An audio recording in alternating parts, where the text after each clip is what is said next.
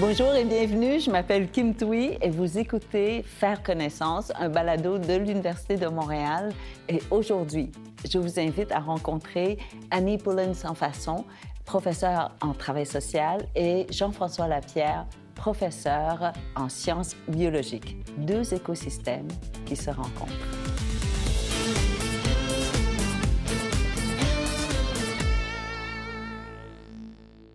Alors, Annie, je ne sais pas si tu connais Jean-François. Non. Jean-François, jamais rencontré Annie non plus. Non, non, c'est jamais croisé. Et on parle ici d'écosystème. Vous travaillez dans les. Euh, comment on appelle ça? En Avec les écosystèmes, c'est ça? Il y en a plusieurs? C'est drôle parce que la, façon qu'on se décrit ou que je me décris ou que mes collègues se décrivent va dépendre de qui, on parle. Euh, si je, probablement que je me présenterais ou que mes enfants me décrivent plus comme un biologiste. Euh, en réalité, il y a très peu de biologie dans mes recherches. Je travaille plus au niveau de l'écosystème ou la limnologie, l'étude des, lacs, des rivières ou des, eaux douces continentales. Ça peut être des milieux humides, des réservoirs, ça peut être euh, les eaux souterraines à la limite. Encore le mot limi... limnologie. Limnologie. Euh, Limno. Limno. Logie. Donc, limno, ça vient de limnos, le grec, pour lac. mais en réalité, la limnologie, le mot, l'étymologie, c'est vraiment l'étude des lacs. Parce que la science, historiquement, il y a une forte tradition qui vient, qui a été, je dirais pas biaisée, mais qui, il y a une forte tradition lac en limnologie, parce qu'il y a quelques chercheurs historiquement qui étaient au lac Léman, au lac Baïkal, au lac, euh, quelques lacs même dans, le nord-est de l'Amérique du Nord, qui, euh, pour lesquels il y a probablement une grosse, grosse proportion du savoir qui vient de cette poignée de lacs-là. Mais de plus en plus, l'immunologie s'ouvre vers d'autres types d'écosystèmes qui ne sont pas juste des lacs ou parfois qui, qui, sont en transition, en changement. Si on pense à des réservoirs, il y a probablement plus de réservoirs aux États-Unis, par exemple, qui avoir de lacs naturels. De plus en plus, on est en train de, de, de, de modifier le paysage pour avoir euh, des, des, écosystèmes qui ne sont plus nécessairement comme ils étaient historiquement lorsque les, les les fondateurs de la science l'ont décrite il y a 100, 150 ans. Mais quand vous parlez de réservoirs, c'est ce qu'on fait. Ben, c'est euh, fait par des humains, au lieu d'être des lacs qui sont naturels. Absolument. Il y, a, toutes sortes de réservoirs. On, connaît nos, grands réservoirs au Québec euh, hydroélectriques qui sont absolument énormes, des milliers de kilomètres carrés. Euh, la plupart des réservoirs, parfois, sont carrément creusés. on des, des, petits étangs creusés, des fois des étangs agricoles ou des fois plus des, des, des rivières qu'on a mis des barrages pour stopper l'eau, pour l'eau potable, par exemple, ou juste réguler le, flot des rivières pour les inondations, toutes sortes de choses. Il, y a, toutes sortes de, réservoirs, mais de, plus en plus, euh, puis il y a beaucoup d'études qui sortent récemment là-dessus, de plus en plus, on, modifie l'écoulement naturel de l'eau, puis nos, écosystèmes aquatiques sont de moins en moins euh, les, les, écosystèmes très iconiques, historiques, qui sont très, très documentés dans, la littérature, par exemple. Je pensais qu'on les protégeait plus aujourd'hui que qu'on les détourne, ben, enfin, qu'on les laisse dans leur état naturel le plus possible aujourd'hui qu'auparavant, non? Euh, avec les questions environnementales, je sais pas, je, je, me trompe certainement, là, mais j'idéalise. Je me dis, ah, on est bien meilleur aujourd'hui. Bien, il y a une question d'échelle parce que euh, on est plus de gens, on utilise plus d'espace, on accapare plus de rivages ou de rives, de lacs, de rivières. Par la force des... Puis on a toutes sortes d'effets un peu plus indirects. Par la force des choses, on, utilise, entre guillemets, de plus en plus nos, écosystèmes aquatiques. Euh, qu'avant, même si c'est vrai qu'il y a euh, certaines facettes qui sont mieux protégées. Le fleuve est probablement moins pollué aujourd'hui qu'il était dans les années 80 pour une série de, de, contaminants polluants, mais euh, il y a probablement beaucoup plus de rivières et de lacs qui sont affectés par l'activité humaine aujourd'hui qu'il y a 20 ou 30 ans. Les bateaux, des trucs comme ça, les bateaux à moteur? Oui, absolument. Les bateaux moteurs, les, les, euh, les, les, habitations, la villégiature, même les, pourvoiries, les, coupes forestières, euh, on, on, se rend de plus en plus loin pour occuper le, territoire. Je, je, c'est ça. Moi, je pensais qu'on était. Parce que j'étais au Japon, puis on a dit, il y a eu un moment où on a cimenté, on, a coulé du béton, c'est ça? Je sais pas comment on appelle ça, euh, dans le, fond des, des cours d'eau. Euh, mais maintenant, on se rend compte que c'était pas une bonne pratique. Euh, et, pour la société aussi, je pensais qu'on est. Euh, est-ce que, selon vous, on est une meilleure société aujourd'hui, Annie? Ah non, mais avant de commencer, il faut, il faut que, il faut que Annie partage avec vous le travail qu'elle fait. Bien, en fait, on a un point en commun, je pense, dans notre travail, parce qu'en travail social, on s'intéresse aussi au, système. On a même une approche qui s'appelle l'approche écosystémique. Voilà. Ah oui? Oui. Bien, en fait, euh, le travail social s'intéresse au point de rencontre entre un individu et l'environnement. Donc, l'intervention du travailleur social ou de la travailleuse sociale va être d'essayer de modifier certains aspects de l'environnement pour mieux l'adapter pour la personne. Et des fois, il va y avoir un petit bout de travail de la personne à faire aussi, mais on croit fondamentalement que euh, s'il y a quelque chose qui ne fonctionne pas dans le système de la personne, ça va affecter la personne au point où ça pourrait euh, devenir très, très difficile pour elle. Euh, donc, on pourrait penser à n'importe quelle situation, notamment les enfants transgenres. Bien, on voit que ces jeunes-là vont généralement très bien quand ils ont un soutien familial fort, quand l'école est là pour bien les soutenir, qu'elle est adaptée à leur réalité, quand le voisinage, la communauté autour est inclusive, bien, on voit que les jeunes s'épanouissent. Et c'est vraiment quand il y a des aspects de ce système-là qui sont pas affirmants ou soutenants, où est-ce que là, le jeune va être plus porté à avoir des difficultés sur le plan de la santé mentale, etc., etc. Fait que c'est un écosystème ce n'est pas une nouvelle réalité. Je suis sûre que ça a toujours existé, mais aujourd'hui, euh, je crois qu'on a une meilleure connaissance. Oui, mais ça a toujours existé à travers les époques, à travers les mhm. cultures. En fait, euh, chez les peuples autochtones, plusieurs peuples autochtones avaient des personnes deux esprits, réaffirment cette identité-là aujourd'hui. Euh, et donc, c'était non seulement accepté, c'était célébré. Je en fait, on voit que les difficultés euh, que vivent les jeunes trans aujourd'hui, c'est vraiment parce que la société n'est pas inclusive, la société euh, tarde à, affirmer ces jeunes-là, à, reconnaître en fait leur existence, même dans certains endroits. On le voit, ce qui se passe aux États-Unis. Hein. il y a des lois qui vont même les empêcher de, de, parler. De, il y a des, au Texas, par exemple, les parents peuvent être criminalisés maintenant euh, s'ils décident d'affirmer leurs enfants. Oui. Donc, il y a des avancées importantes. Je pense qu'au Québec, c'est une bonne place pour habiter. Euh, il y a des lois qui ont été passées en 2016 qui ont ajouté identité de genre, expression de genre dans la Charte des droits et libertés de la personne. Donc maintenant, il y a une, une protection qui est formelle, euh, formalisée au même titre, par exemple, que le handicap. Euh, donc ça, c'est très, très bien. Mais après ça, au-delà de la charte, ben il y a des pratiques. Et puis les pratiques devraient s'ajuster à la charte, mais souvent vont être à la remorque. Donc c'est possible qu'il y ait des écoles, par exemple, qui vont pas nécessairement avoir de bonnes pratiques d'inclusion pour ces jeunes-là.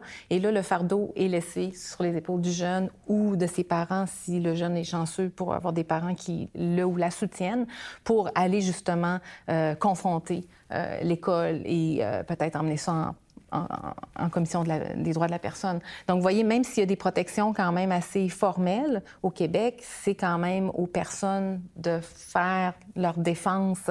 Euh, les, pratiques devraient être adaptées, mais elles ne sont pas toujours. Est-ce qu'il y a un guide de pratique? Est-ce qu'il il existe quelque part où on peut, par exemple, si l'école veut euh, se transformer pour devenir une école plus inclusive et tout ça? Est-ce qu'il y a des endroits où l'école peut aller consulter? Oui, oui. Euh, en fait, au Québec, on est chanceux parce que la CSQ, euh, c'est la centrale des syndicats du Québec, en 2017 a, publié un livre qui s'appelle Mesures d'inclusion pour les jeunes trans et non-binaires.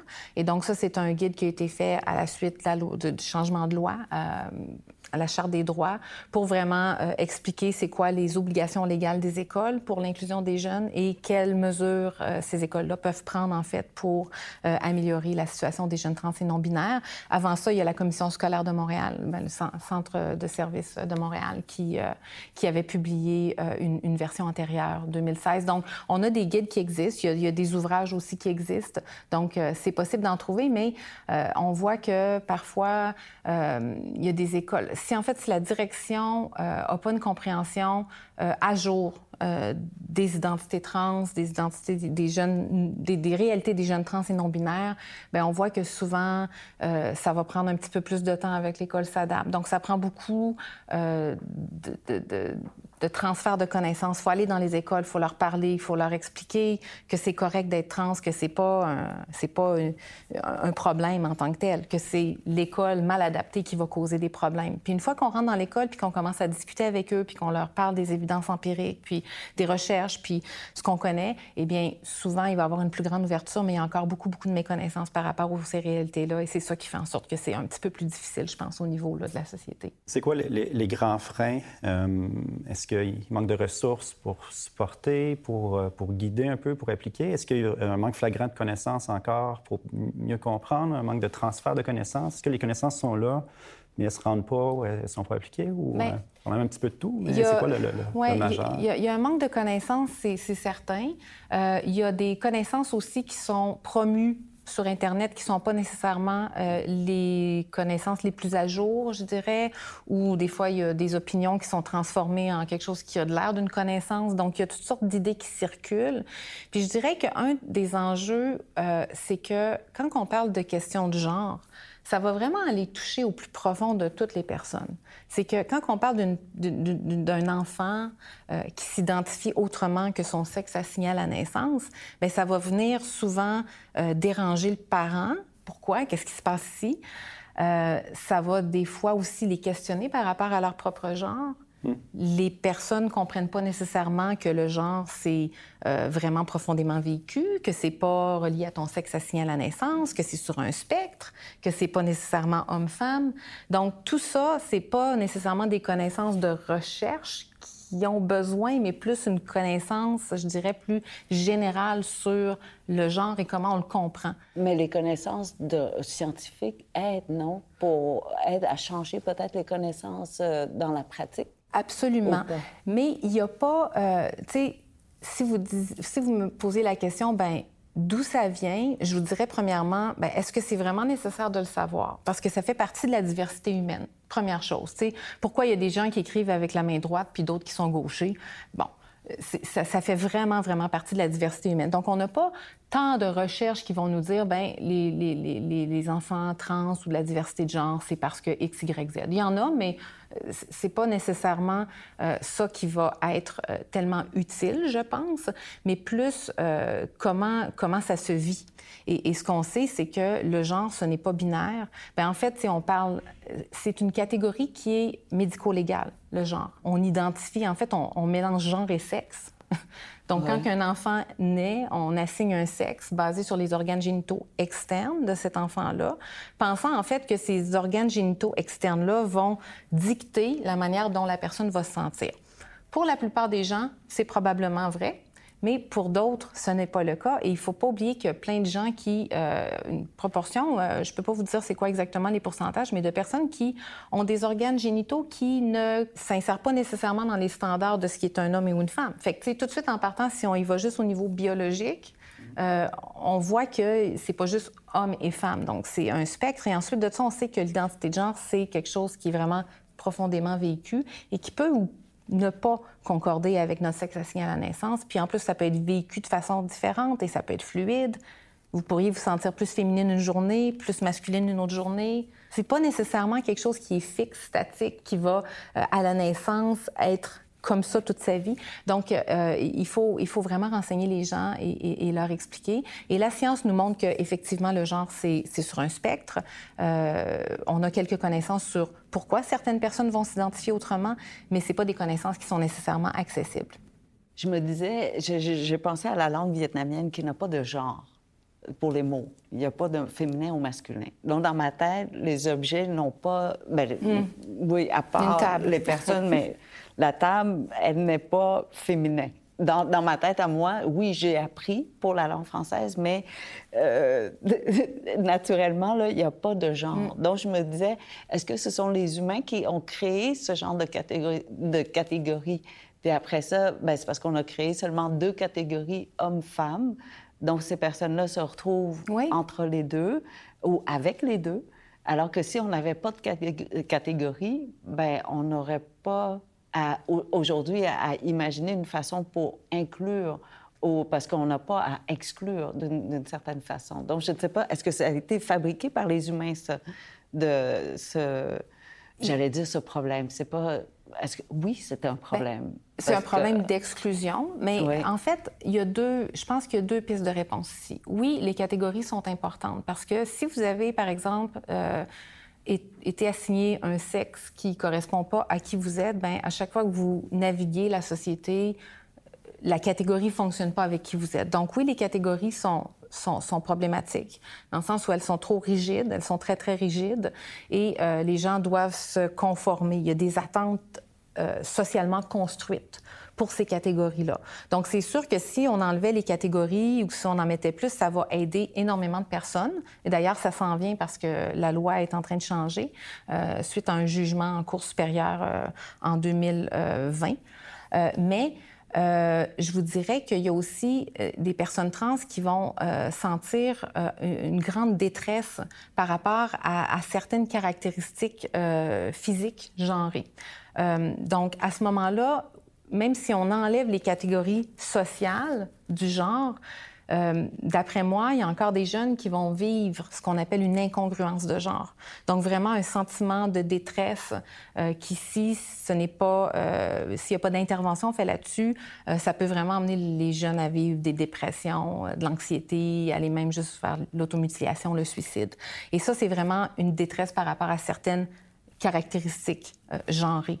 Donc, tout le monde a des caractéristiques genrées, certaines personnes peuvent se sentir en congruence. Moi, quand je me regarde dans le miroir, je me sens bien dans mon corps. Il y a des petites choses que je changerais peut-être, mais somme toute, je suis pas mal à l'aise avec mm. les parties genrées de mon mm-hmm. corps. Mais il y a des gens qui, quand elles se regardent dans le miroir, les personnes, il y a, une incongruence, ça fonctionne pas. Il y a des...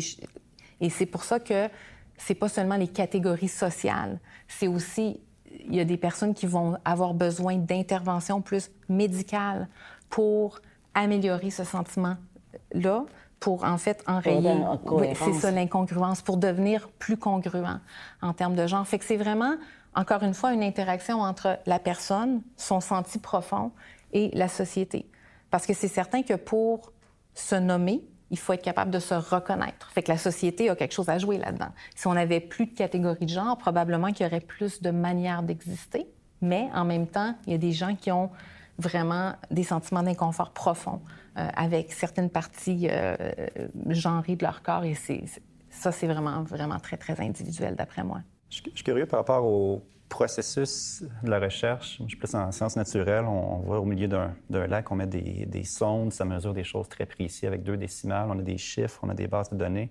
Euh, je suis sûr que vous avez aussi des chiffres et des bases de données, mais c'est probablement plus un petit peu qualitatif. Comment on mesure le vécu ou comment on, assemble, puis on est capable de, traduire ça en, en résultat? En ben, chiffres. Ultimement, je, ouais. Ben, en fait, il y, a des types de recherches qui vont traduire en chiffres. Il y a des collègues euh, qui mènent des recherches euh, à travers, par exemple, les cliniques d'affirmation de genre euh, au Canada, puis qui vont mesurer le bien-être après certaines interventions. Donc, on va être capable de produire des chiffres. un chiffre que j'adore, c'est, ça date un petit peu, mais c'est vraiment un, chiffre qui parle. C'est que, par exemple, les jeunes qui ont un soutien parental fort, mm-hmm. ben leur taux de suicide est diminué de 93 comparativement aux jeunes qui en ont pas. Fait qu'on a des chiffres qu'on peut mesurer par rapport à ben, quel type de soutien tu as chez toi et puis c'est quoi au niveau de la santé mentale. Comment tu te, comment tu te portes. C'est beaucoup des questionnaires ou oui, des, des, enquêtes, euh, oui, c'est ça. Puis des fois aussi, euh, des recherches qui vont faire appel euh, aux dossiers médicaux pour, pour aller retracer, en fait, l'information. moi, les, les recherches que je fais, ce sont plus des recherches qualitatives. Euh, je m'intéresse en fait au croisement entre euh, les vécus d'identité de genre, mais aussi les autres dimensions sociales de la personne. Parce que euh, une jeune personne trans, ben je l'ai dit, les jeunes personnes trans qui ont un soutien parental fort vont avoir, généralement parlant, un meilleur niveau de santé mentale. Mais il n'y a pas seulement le fait d'avoir un parent qui te soutient, il y a aussi le fait est-ce que tu vas être exposé à des expériences de racisme, est-ce que tu as un handicap particulier, est-ce que ton âge fait en sorte que tu vis des discriminations? Donc, ce sont des exemples, mais vous voyez que, est-ce que, par exemple, ta langue, la langue que tu parles, va avoir un impact sur euh, le niveau, euh, le, type d'abus que tu vas vivre? C'est là un peu l'écosystème. L'écosystème. Donc, on essaye, à, travers la recherche qualitative, mais aussi la, la, recherche quantitative, on essaye de voir comment ces, différents, euh, ces différentes euh, dimensions sociales de la personne vont interagir et conditionner son expérience. Donc, pour faire ça, ben, on peut utiliser des questionnaires standardisés, mais on va aussi aller euh, vers des entrevues en profondeur où on va demander à la personne de nous expliquer qu'est-ce qui facilite qu'est-ce qui facilite son bien-être, qu'est-ce qui va vraiment euh, empêcher euh, la personne de s'épanouir? Et là, on passe plusieurs dizaines d'entrevues euh, avec des personnes de parcours diversifiés. Des jeunes, par exemple, qui ont eu des parcours itinérance, des jeunes qui ont eu des parcours de protection de la jeunesse, des jeunes qui ont du soutien fort, des personnes qui ont immigré. Et puis là, on va essayer d'aller chercher tous les, les aspects communs, les aspects différents pour euh, essayer de, de, de, construire, euh, si vous voulez, une espèce de, théorie qui nous explique comment les jeunes vont naviguer les, les difficultés. Mais là, vous parlez beaucoup de jeunes. Oui. Et pas... D'adultes à quel moment est-ce qu'on arrête, en fait, de, ben, on, s'intéresse moins aux adultes? Euh, oui, ou... Ben, c'est parce que, en fait, moi, c'est l'objet de ma chaire de recherche, c'est sur les enfants et les jeunes. Donc, c'est pour ça que je mais sinon, il y a aussi, on parle aussi aux adultes. Oui, oui, oui, on parle aussi aux adultes, mais pas moi. il y a d'autres personnes qui font ça. Euh, parce qu'en fait, je pense qu'il y a une différence importante au niveau du, euh, du vécu des jeunes et des adultes. C'est qu'en fait, plus ils sont jeunes, plus euh, le moins ils sont autonomes. Et le plus cet écosystème mm. va venir jouer parce que les enfants sont quand même assujettis à ce que les parents vont vouloir. Donc, euh, c'est pour ça que je m'intéresse vraiment à la, partie jeunesse, mais on voit que euh, les expériences changent euh, avec, avec le temps.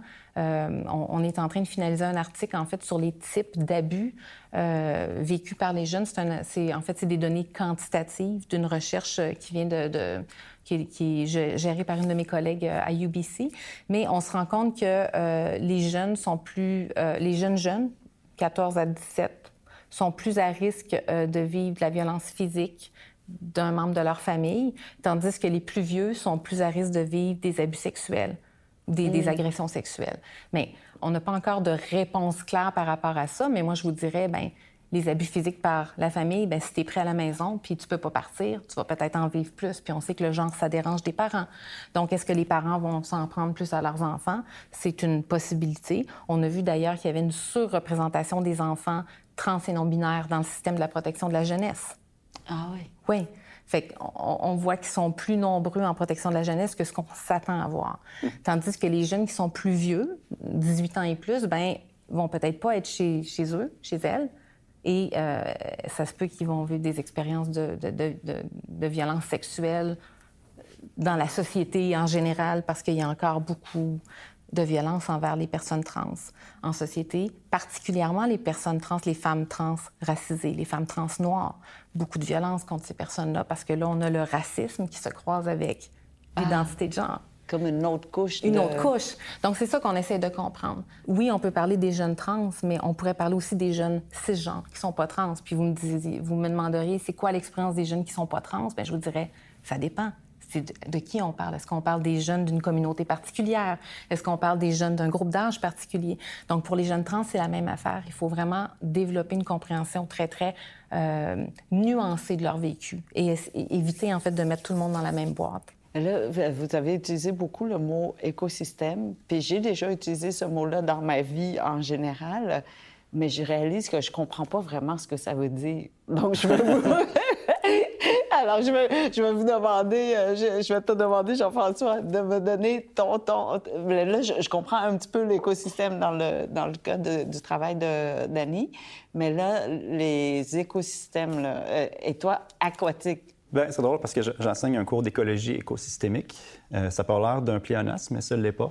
c'est l'écologie de l'écosystème comme sujet d'étude plutôt que comme juste un environnement.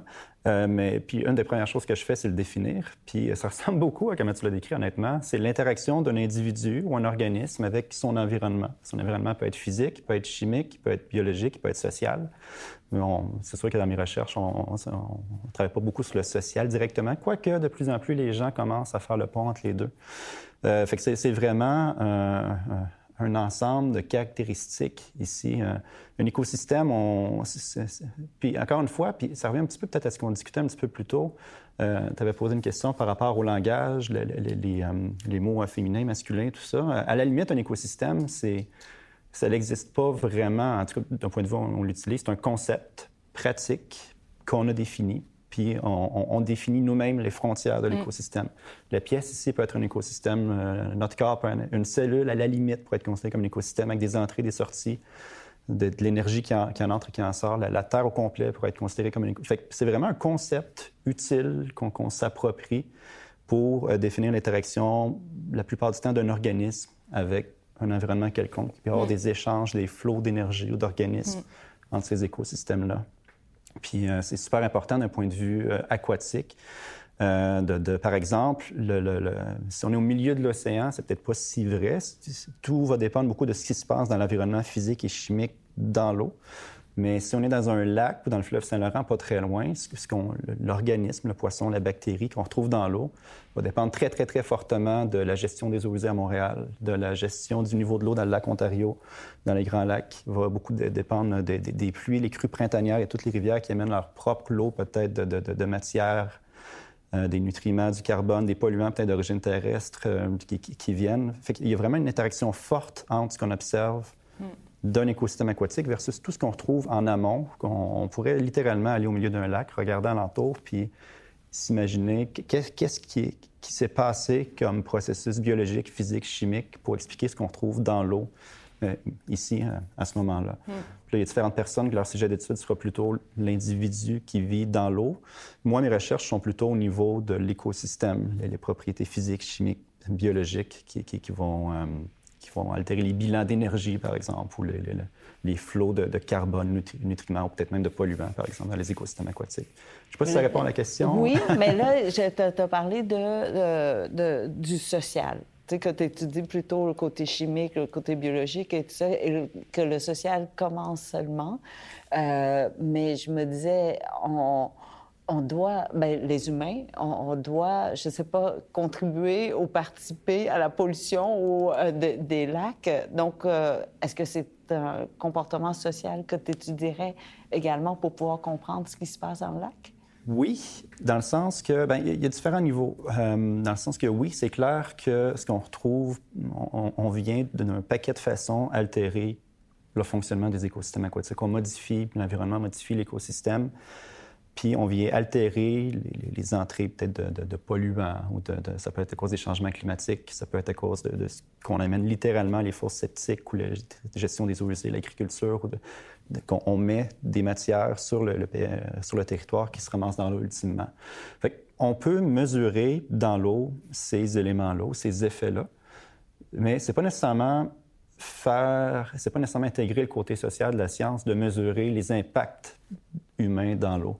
Il y a des gens qui explicitement vont travailler avec des gens plus en sciences sociales ou en sciences humaines, en santé, et ils euh, ne vont pas seulement considérer des impacts humains, mais vont littéralement euh, unifier leur, champ de recherche, leur concept, leur vocabulaire pour avoir des, sujets de recherche communs. Euh, c'est extrêmement difficile à faire il y a tout un vocabulaire qui n'est pas partagé. Des fois, les concepts ne sont pas les mêmes, euh, les façons de faire. Pour ça, tantôt, je posais la question. Je, me doutais bien qu'il y avait des données. Mais comment on fait la recherche au jour le jour? Qu'est-ce que les étudiants, les étudiantes, les postdocs font dans les laboratoires ou les, peut-être les, salles, les bureaux? Euh, dans les, euh, l'environnement de recherche, souvent, est très difficile. c'est pas impossible du tout. Il y a des gens qui le font. Mais c'est quand même un certain défi de, faire une recherche inter, de, il y a quelques années, on utilisait le mot interdisciplinaire. De plus en plus, on parle d'intersectorialité. On parle carrément les sciences naturelles avec les sciences sociales, avec les sciences euh, de la santé, par exemple. Euh, de plus en plus, même les organismes de financement nous demandent de faire de, l'intersectorialité dans nos recherches. Jean-François, est-ce que les, changements climatiques que, ben, auxquels nous devons faire face vraiment de façon très, très urgente là, euh, affectent un peu la façon que tu travailles, c'est-à-dire où, euh, tout le monde doit travailler maintenant de façon plus interdisciplinaire, intersectorielle? Idéalement, oui.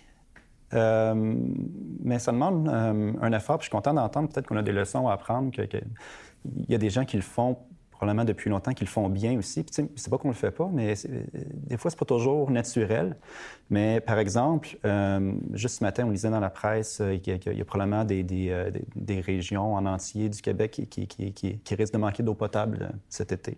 Des régions maraîchères, des régions agricoles, ou même pour les puits d'accès à l'eau potable. Au Québec, où il y a le plus de lacs au monde. Mais justement, il y a une espèce de, mythe de l'abondance de, l'eau euh, au Québec. C'est vrai qu'il y a beaucoup d'eau, il y a un stock d'eau important qui repose dans les lacs. Cette eau-là n'est pas accessible. Ce qui est important, c'est le renouvellement de l'eau euh, avec les précipitations, cette eau-là va. Puis, entre autres, si on va vers les eaux souterraines, puis c'est là que je, m'en allais avec l'interdisciplinarité. Euh, par exemple, on travaille beaucoup sur, on pense beaucoup le, Saint-Laurent, probablement qu'il ne va pas beaucoup manquer d'eau dans les prochains 100 ans dans le Saint-Laurent. Il, y a un énorme bassin versant, il y a l'eau de, des millions de kilomètres carrés qui, s'écoule ultimement vers le Saint-Laurent, puis une grosse portion de la population du Québec tire son eau là. On s'éloigne un petit peu des rives, quelques dizaines de kilomètres à peine.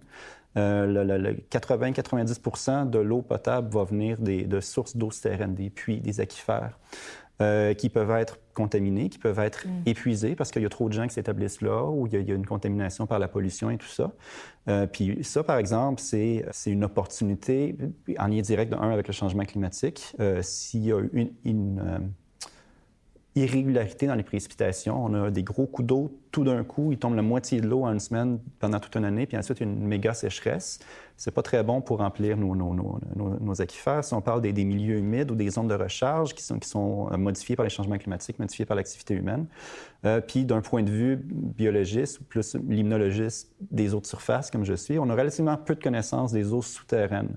Euh, qu'il y a une opportunité très, très forte, par exemple. On était au congrès de Lac-Face euh, il y a deux semaines, je crois, puis euh, il y avait une session spéciale où on, interagissait entre plus des, limnologistes d'eau de surface, puis plus des, hydrologistes des eaux souterraines.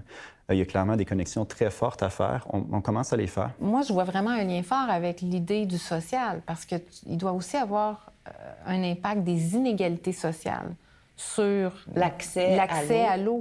Oui. Fait que La pauvreté, peut-être des groupes, certains groupes. Ben, je pense par exemple aux, certaines communautés autochtones qui n'ont pas accès à l'eau potable. Euh, bon, là, on en a une, mais il y a aussi peut-être au niveau de la, pauvreté, certains groupes s'établissant plus dans des régions. Bord du fleuve, souvent, ça va être des gens assez à l'aise euh, qui vont avoir des maisons là. Bien, je pense de façon générale, la plupart des questions environnementales euh, dont l'accès à l'eau, c'est très inégal. Souvent, des, fois, les certaines groupes géographiquement ou certaines communautés ont, plus d'urgence à, régler des enjeux de sécurité, par exemple, sécurité d'accès à l'eau, sécurité d'accès à la nourriture de qualité, tout ça, avant de, commencer plus directement euh, avoir une bande riveraine de 10 ou 15 mètres sur le bord de la rivière ou des choses comme ça.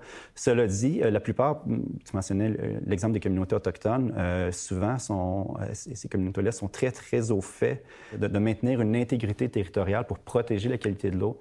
Il y a beaucoup de projets de recherche qui se passent. J'ai des collègues qui vont travailler beaucoup dans le nord du Québec ou du Canada pour mesurer les impacts avant-après de certains développements ou la fonte du pergélisol qui viennent compromettre, qui viennent amener du carbone organique dans l'eau, par exemple, qui peut interagir avec le chlore euh, je pense que j'oublie la ville, mais il y a eu, euh, je pense qu'il y a eu un déversement pétrolier il n'y a pas très longtemps. Ça a complètement compromis l'accès à l'eau potable de cette euh, ville-là dans le nord du Québec. il y a des, des inégalités fortes. si je vais vous demander rapidement définir, selon vous, c'est quoi la qualité de l'eau? Qu'est-ce que... Ah, j'aime croire que tout va bien. Non, mais de définir. Ah, de définir. Qu'est-ce qu'on entend C'est qu'on est, ben, dans ma tête, à moi, c'est une eau qu'on peut, dans laquelle on peut se baigner, euh, qu'on on peut boire, on peut, voilà, on n'a pas peur de, des autres organismes qui, qui vivent dans, dans cette eau-là, puis qu'on est capable d'être en interaction sans tomber malade, sans en mourir. Mm-hmm. En tout cas, tout simplement, là. J'avais jamais pensé à ça, mais c'est parce que j'ai ben, l'expérience du Vietnam et d'un camp de réfugiés où l'eau était menaçante, en mhm. fait. On ne devait pas du tout sauter dans la rivière de Saigon. C'était la pire chose à faire. Et après ça, dans le camp de réfugiés, évidemment, l'eau la plus propre qu'on pouvait avoir, c'était celle qui était sur le mur de, de pierre là, qui, qui, qui, sointait, puis on prenait avec les feuilles, là, une goutte à la fois. Cette eau-là, on considérait, nous, dans notre tête, que c'était la plus propre mm-hmm. et non pas l'eau du puits. Euh, mais en même temps, on n'a aucune idée. C'était par instinct, en fait, mm. qu'on a fait. Et puis là, une fois rendu au Québec, ben, pour moi, toute l'eau qui existe ici au Québec est propre et que je peux boire. Alors, je me trompe peut-être. Jean-François, il dit non, fais pas ça!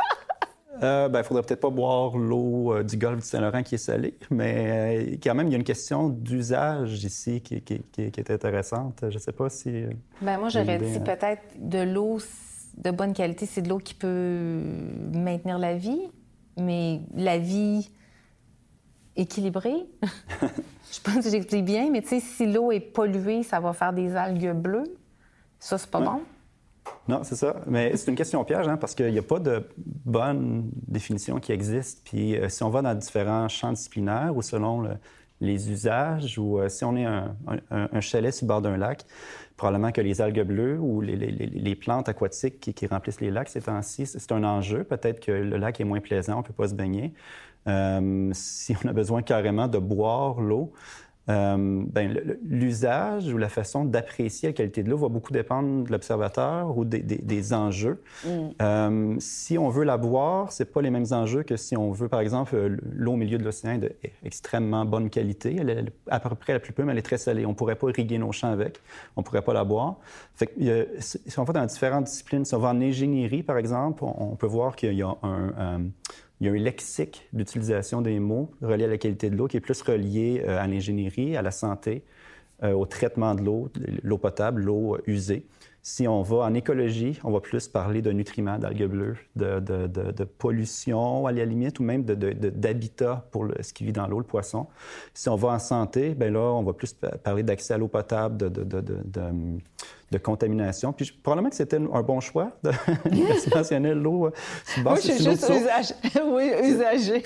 mais, mais absolument. Mais la, plupart du temps, le, le concept de qualité de l'eau est un concept pratique relié à l'usage euh, qui, qu'on mesure de différentes façons selon l'usage qu'on veut en faire. Mm. Euh, fait que c'est très, très normal d'adopter cette approche-là lorsqu'on la définit. Fait que, moi, je n'en ai pas une bonne définition. C'est un petit peu tout ça selon de quel point de vue on se place. Puis... Euh. Fait qu'on se ressemble.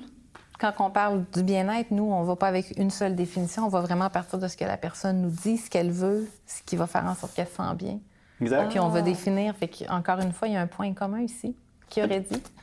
non, mais c'était. Oui, c'est vrai, parce que le bien-être change tellement d'une personne à une autre, euh, d'une condition à une autre. Mon fils autiste, euh, son bien-être, c'est pas euh, arriver à la maison, mettre la musique et puis, je sais pas, cuisiner. Lui, c'est le silence le plus possible parce hmm. qu'il a déjà passé sa journée à l'école, c'est déjà trop bruyant. Donc, quand il arrive, ce que je peux lui offrir, c'est ne pas lui parler. le silence. Alors que pour mon autre fils, c'est plutôt comment ça a été ta journée, raconte-moi. Bon, euh, et, et, donc, oui, le bien-être peut être défini vraiment tellement différemment d'une personne à une autre. Puis l'eau, ben oui, parce que par manque de connaissances, je ne pouvais pas dire autre chose qu'en tant qu'usager.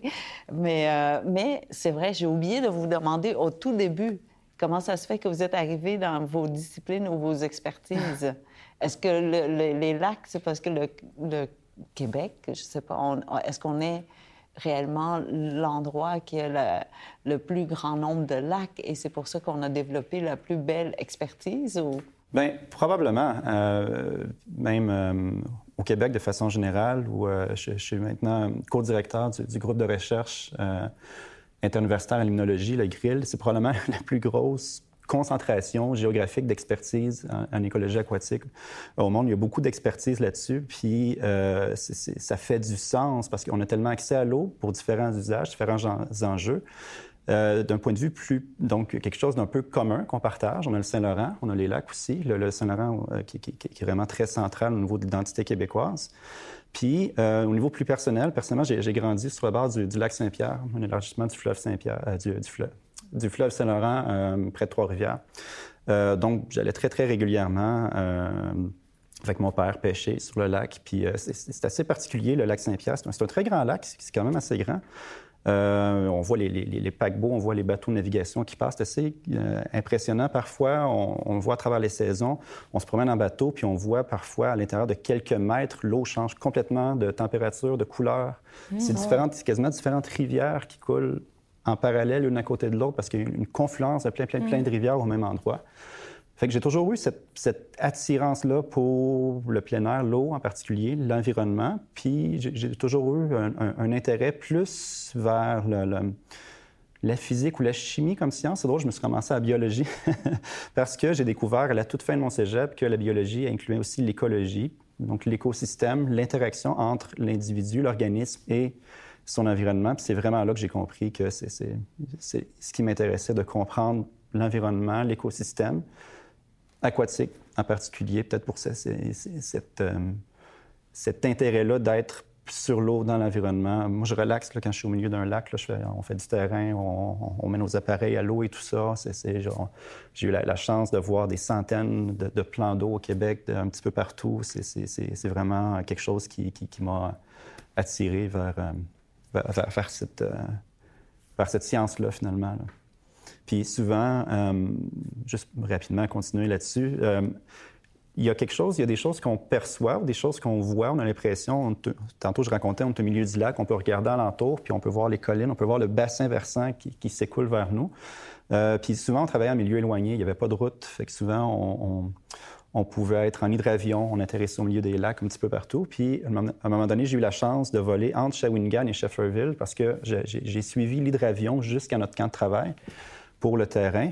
On a passé à travers tous les gradients climatiques, les arbres, les, différents plans d'eau.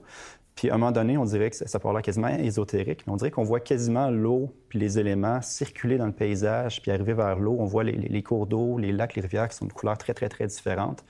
Fait que ce qui m'intéresse en recherche, c'est d'essayer de traduire cette intuition-là en données tangibles, concrètes, un graphique, un tableau, euh, des mesures qu'on prend sur le terrain, mais essayer de les traduire en quelque chose qui, euh, qui fait du sens, même pour quelqu'un qui n'a pas nécessairement vu ou qui n'a pas euh, ressenti ces, ces, éléments-là. Euh.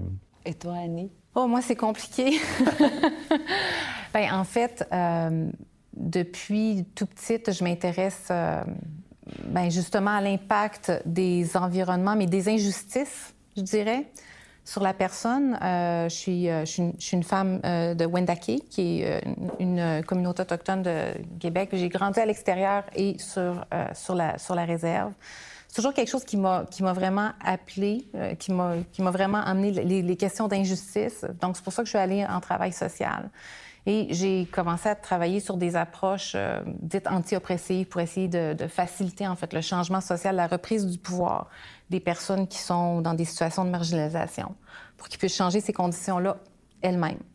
Et euh, donc, je travaillais là-dessus. J'ai fait un doc en éthique pour essayer de comprendre tous les aspects philosophiques de ces, de ces approches d'émancipation-là. Et euh, je suis devenue parent. Euh, et, un de mes enfants, en fait, euh, a commencé à démontrer une diversité de genre très, très tôt dans son enfance. Puis bon, on l'a accueilli. Puis pour nous, c'était comme, ben c'est correct, ça fait partie juste de la diversité.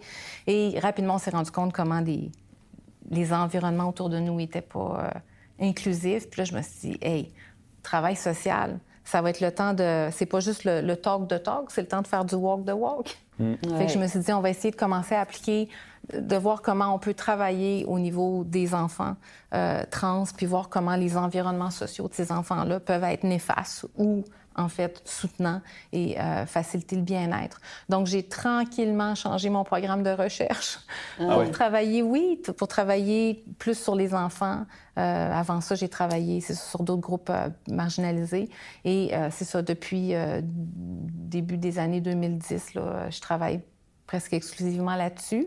Puis c'est ça, moi, ma, fille est rendue grande, puis tout, va bien, mais c'est vraiment, vraiment une inspiration de, de, de, ma famille qui m'a fait euh, changer un peu la direction de ma carrière. Mais bon, je me suis toujours intéressée euh, aux inégalités sociales, aux, oppressions, puis aux injustices.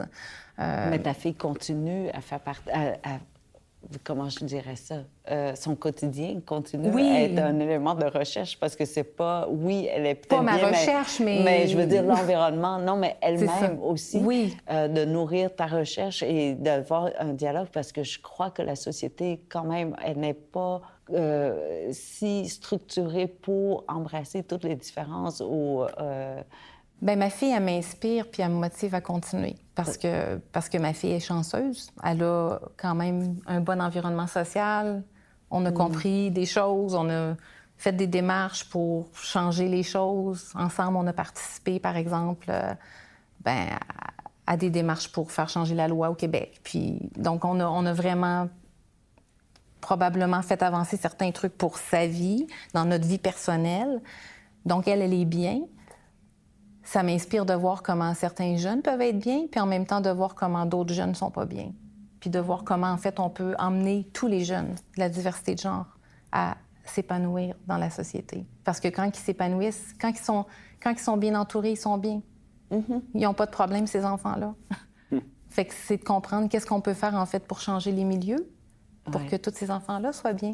Tout à fait. Mm. Est-ce que ça, ça rajoute une, impression de responsabilité ou de d'essayer de, de, transformer cette recherche-là pour euh, améliorer de façon très tangible, très concrète le, quotidien, cette connexion-là? oui et non, parce qu'en fait, en travail social, on devrait, d'après moi, puis d'après certains autres écrits, on devrait faire des projets de recherche qui contribuent au changement social. C'est notre discipline. Hmm. Fait que du travail social qui fait juste s'intéresser à un petit objet puis qui, qui fait rien pour que les choses changent ce serait questionnable, je pense, en termes de recherche qui émerge du champ du travail social. Euh, moi, je suis travailleuse sociale, je suis encore membre de l'ordre, donc pour moi, il y a vraiment un aspect, c'est important de changer les choses quand on voit qu'il y a des oppressions, des injustices. Mais c'est vraiment, c'est vraiment parce qu'elle a vécu ça que je me suis dit, waouh, la recherche au moment où je l'ai commencé euh, sur ce, sur ce domaine-là, ben, elle était très pathologisante. En fait, euh, la recherche essayait de changer ces enfants-là, de leur faire cesser d'avoir des comportements euh, de genre mm. divers, de les faire accepter leur sexe assigné à la naissance comme leur identité de genre, et aussi très, très stigmatisante pour les familles parce que les causes étaient, euh, ben, en fait, c'était les, les, parents, souvent les mamans, pointés du doigt comme ayant fait quelque chose de bien mal. Là.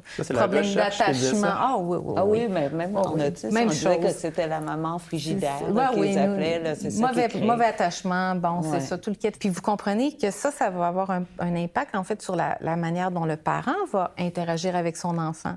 Parce que si le parent se sent coupable d'avoir fait quelque chose, ben ça va faire comme, oh my God, qu'est-ce que j'ai fait? Ça va enlever, en fait, la tension. Exactement. Donc, donc euh, la recherche était largement basée sur euh, l'idée de changer l'enfant, puis de travailler les dynamiques familiales. Il y avait des il y avait des interventions qui étaient faites où est-ce que l'enfant euh, divers dans son genre était amené dans une espèce de, cabinet de psychologue, ou est-ce que là, quand l'enfant prenait le jouet qui était rattaché à son sexe à la naissance, la mère était encouragée à donner des encouragements, puis quand l'enfant prenait un jouet qui était pas attaché à son sexe assigné à la naissance socialement, de se retourner puis d'ignorer le comportement, c'était vraiment du cognitivo-comportemental pour changer. Donc, vous comprenez que comment j'ai commencé à quand on a commencé à observer des choses, puis j'ai vu ça, je me suis dit, mais voyons donc, sachant que la diversité de genre est célébrée dans plusieurs autres cultures, incluant les, cultures des premiers peuples, plusieurs cultures des premiers peuples, je me suis dit, ça va pas, faut comprendre quelque chose d'autre que juste l'enfant. L'enfant baigne dans un environnement, alors essayons de comprendre cet environnement-là. Donc, ma recherche est toujours intéressée, c'est sûr que je pars de, de l'enfant, du jeune, mais ce qui m'intéresse vraiment, moi, c'est comment les environnements autour de cet enfant-là euh, font une différence ou pas. C'est mon travail au quotidien, en fait, parce que c'est possible. On ne peut pas toujours changer l'environnement dans lequel euh, nos, jeunes se retrouvent, mais je crois qu'avec l'information, on est capable de changer un peu. Euh, on fait bouger l'aiguille un petit peu à la fois, je dirais. Alors que, par exemple, pour Valmont, il, était complètement désorganisé au début, mais il suffisait vraiment de, de lui donner un horaire, mais visuel, et qu'il le suive. Mm. Ben, tout, tout fonctionnait. Exact. Et, et ça prenait juste un petit changement dans l'environnement. Puis avec la pandémie, après la pandémie, le retour à l'école, c'était difficile pour tout son groupe ben, de, jeunes autistes. Et on a compris après, c'est que la table euh, où les enfants passaient pour euh, leurs mains puis le masque et tout ça bougeait de place d'une ah. journée à l'autre. Mm. Pas de beaucoup, de 10 cm, de 5 cm, mais pour eux, ils voient, ils voient cette différence et ils sont désorganisés. Mm. Oui, pour la journée. Alors, euh, le, prof a remarqué puis a dit OK, on va juste mettre un autocollant en dessous sur, ben, de, la table pour que la, la, préposée, celle qui est là, va toujours remettre la table au même endroit. Mm. Et là, comme par miracle, tout mm. fonctionne, tout est rentré dans l'ordre. Environnement. environnement, puis il n'en faut pas beaucoup. Euh, alors, euh, en tout cas, j'espère que euh, Jean-François, avec tes recherches, avec ce qu'on connaît de nos lacs et tout ça, on va mieux les protéger. Ou sinon, on va être des participants avec éthique. Comment on dit Est-ce qu'il y, y, a quand même, oui, est-ce que l'élément éthique fait partie de, des travaux de recherche? Bien, d'une certaine façon, oui. Ben, en tout cas, ça a un impact. C'est un petit peu comme on discutait tout à l'heure, on parlait d'injustice, on parlait de... Puis on a parlé, quand je vous ai posé la question sur la qualité de l'eau d'usage, il y a souvent des conflits d'usage. Euh, différentes personnes ou groupes qui ont un impact sur la qualité de l'eau ou ceux qui utilisent l'eau, peut-être qui ont des chalets, peut-être qui ont besoin de l'eau pour, pour euh, comme source d'eau potable ou peut-être qu'il il peut y avoir différentes raisons qu'on utilise l'eau. Euh, souvent, il y a un conflit d'usage, puis euh, il peut y avoir des enjeux parfois qui peuvent être économiques, il peut y avoir une injustice, il peut y avoir certaines personnes, que, euh, certains groupes qui, qui, par exemple, qui vont perdre l'accès à leurs loisirs pour pouvoir aller se baigner dans, leur lac.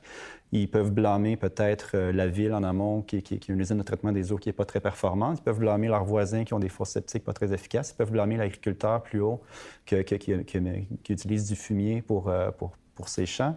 Euh, fait que souvent, il y a un certain conflit, entre guillemets, entre qui pollue, qui retire un bénéfice ou un service de l'écosystème, puis qui devrait payer ou qui devrait s'adapter pour protéger le, bénéfice de quelqu'un d'autre.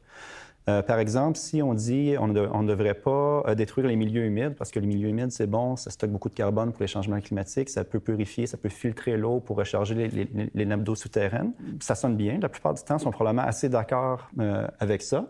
Par contre, si le, milieu humide il est chez vous comme agricultrice ou il est chez vous comme un nouveau terrain que tu viens d'acheter, puis qu'il y a une espèce de swamp, entre guillemets, c'est l'expression, mm. un peu pas nécessairement intéressante, ça, ça, t'empêche de pouvoir développer ton terrain, de l'utiliser.